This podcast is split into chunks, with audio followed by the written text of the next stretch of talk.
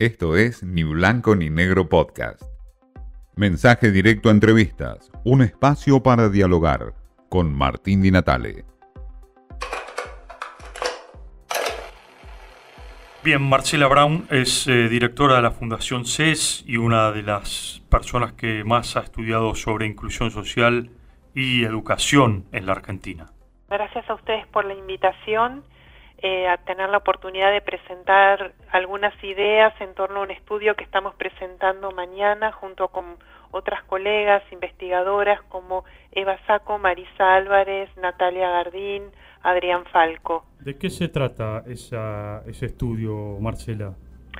El estudio lo que releva o lo que costea son políticas educativas que garanticen el derecho a la educación y cumplir con los compromisos que nuestro gobierno asumió en el marco de la Agenda 2030 para garantizar el derecho a la educación. Entonces, es decir, bueno, ¿cuánto es el dinero que se necesita? Y asumimos también una segunda pregunta que es de dónde saldría ese dinero teniendo en cuenta las grandes restricciones que estamos teniendo en este momento y el ajuste presupuestario en vistas a la enorme deuda externa que tenemos. Ahora te pregunto, hoy, eh, ¿Cuánto es lo que destina el gobierno nacional a educación según el presupuesto y cuánto ustedes creen que se debería destinar? Bueno, nosotros hoy el, el, presupuesto, digamos, hay una ley en nuestro país, digamos, una ley de financiamiento educativo que lo que obliga es a destinar al menos el 6% del PBI. Claro. De todas maneras, bueno, eso se cumplió solo una vez, digamos, a partir de que existe la ley en el 2015 y después siempre ha, ido decreciendo. Hay que, hay que decir que en el año 2020, en el marco de la pandemia, hubo una recuperación de, del presupuesto, ¿no? En relación al PBI. Para También el año que viene, ¿cómo estamos? Para el año que viene, bueno, lo que te quería comentar también es que eh, en un país con una volatilidad económica tan fuerte, hablar del PBI puede querer decir muy poco o mucho, digamos, es todo muy relativo. Para el año que viene, a ver, eh, como bien decía el ministro, hay una pequeña mejora respecto al, al aporte que hace el Estado Nacional. Se habla de 1.33 del PBI. ¿Y esto por qué? ¿Y por qué él dice que hay una mejora? Porque el, el, en el año 2020 el aporte del gobierno nacional fue de 1.15, o sea que hay una pequeña mejora, pero que hay que saber que nuestro, nuestro país es federal, esto quiere decir que no depende solamente del gobierno nacional y que de hecho las escuelas y los salarios y demás no dependen solamente del gobierno nacional, sino que dependen de los presupuestos provinciales. Por eso es que el, el Estado Nacional aporta un 30% de ese 6% de mínima que están obligados. Entonces, ustedes claramente creen que debería eh, haber una inyección de fondos. ¿Y de dónde deberían salir esos fondos? Nosotros creemos que habría que duplicar, que si queremos efectivamente cumplir con el derecho a la educación hay que duplicar los fondos que se invierten actualmente es gradualmente, no es, no es de una vez, digamos, nosotros hicimos una proyección hasta el año 2030, que es el momento en que deberíamos cumplimentar con los compromisos asumidos. ¿Y de dónde saldría? Bueno, por un lado, en nuestro país lamentablemente hay una fuga de dinero muy, muy grande a través de la evasión y elusión en positiva. Anualmente se pierden por esa vía unos 1.200 millones de dólares o sea, de empresas, de corporaciones, no es el trabajador que viene todos los días, digamos, a cumplir con sus ocho horas, sino que son las grandes, eh, las grandes empresas, las, las grandes riquezas, y que eso podría incrementar, por ejemplo, el 45% del salario docente que perdió en este tiempo casi un treinta y pico por ciento de, de su valor real, ¿no? Entonces, o por ejemplo, en estos días estuvo en discusión junto al presupuesto el tema de los gastos tributarios, o sea, las exenciones al impuesto a la ganancia de los jueces, que lamentablemente no se pudo aprobar.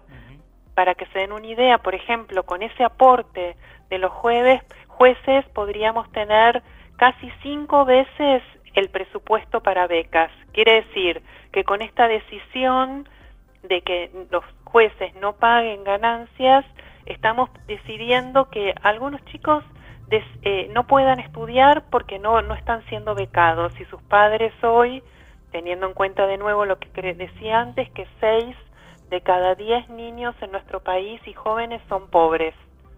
Entonces son decisiones muy muy muy eh, importantes y necesarias de tomar. Claro, ahora, ¿vos crees que hay decisión política para este, brindar mayor presupuesto eh, a la educación hoy en la Argentina? Mira, lo que creo que está pasando, digamos, es que eh, el, digamos, la educación, como otras áreas, dependen del presupuesto nacional, o sea, se destina siempre un, un porcentaje del gasto público a distintas áreas.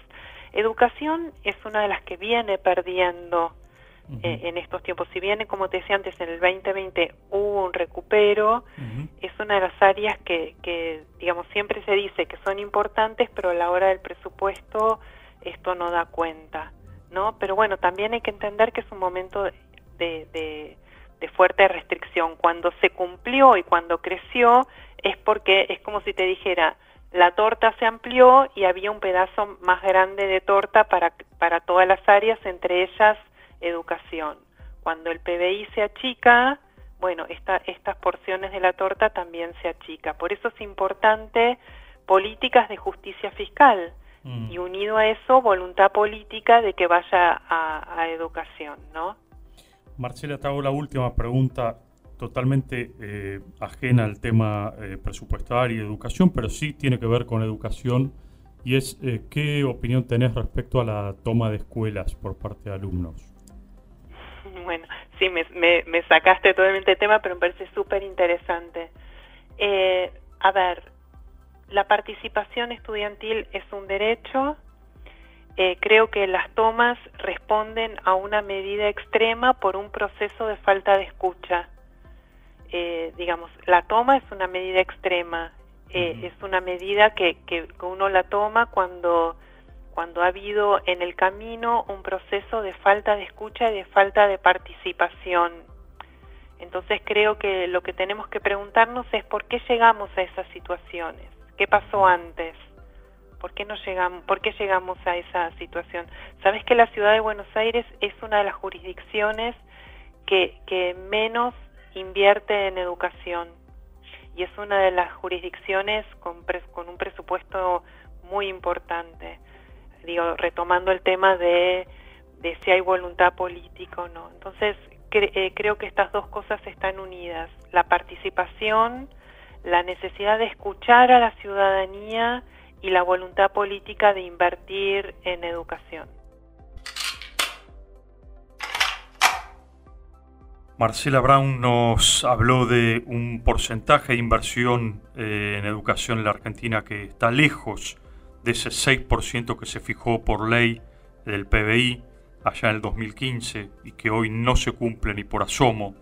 Nos habló también de la fuga de evasión que podría ir eh, para duplicar, por supuesto, el presupuesto en educación y también de la toma de escuelas en la ciudad de Buenos Aires. Esto fue Ni Blanco ni Negro Podcast.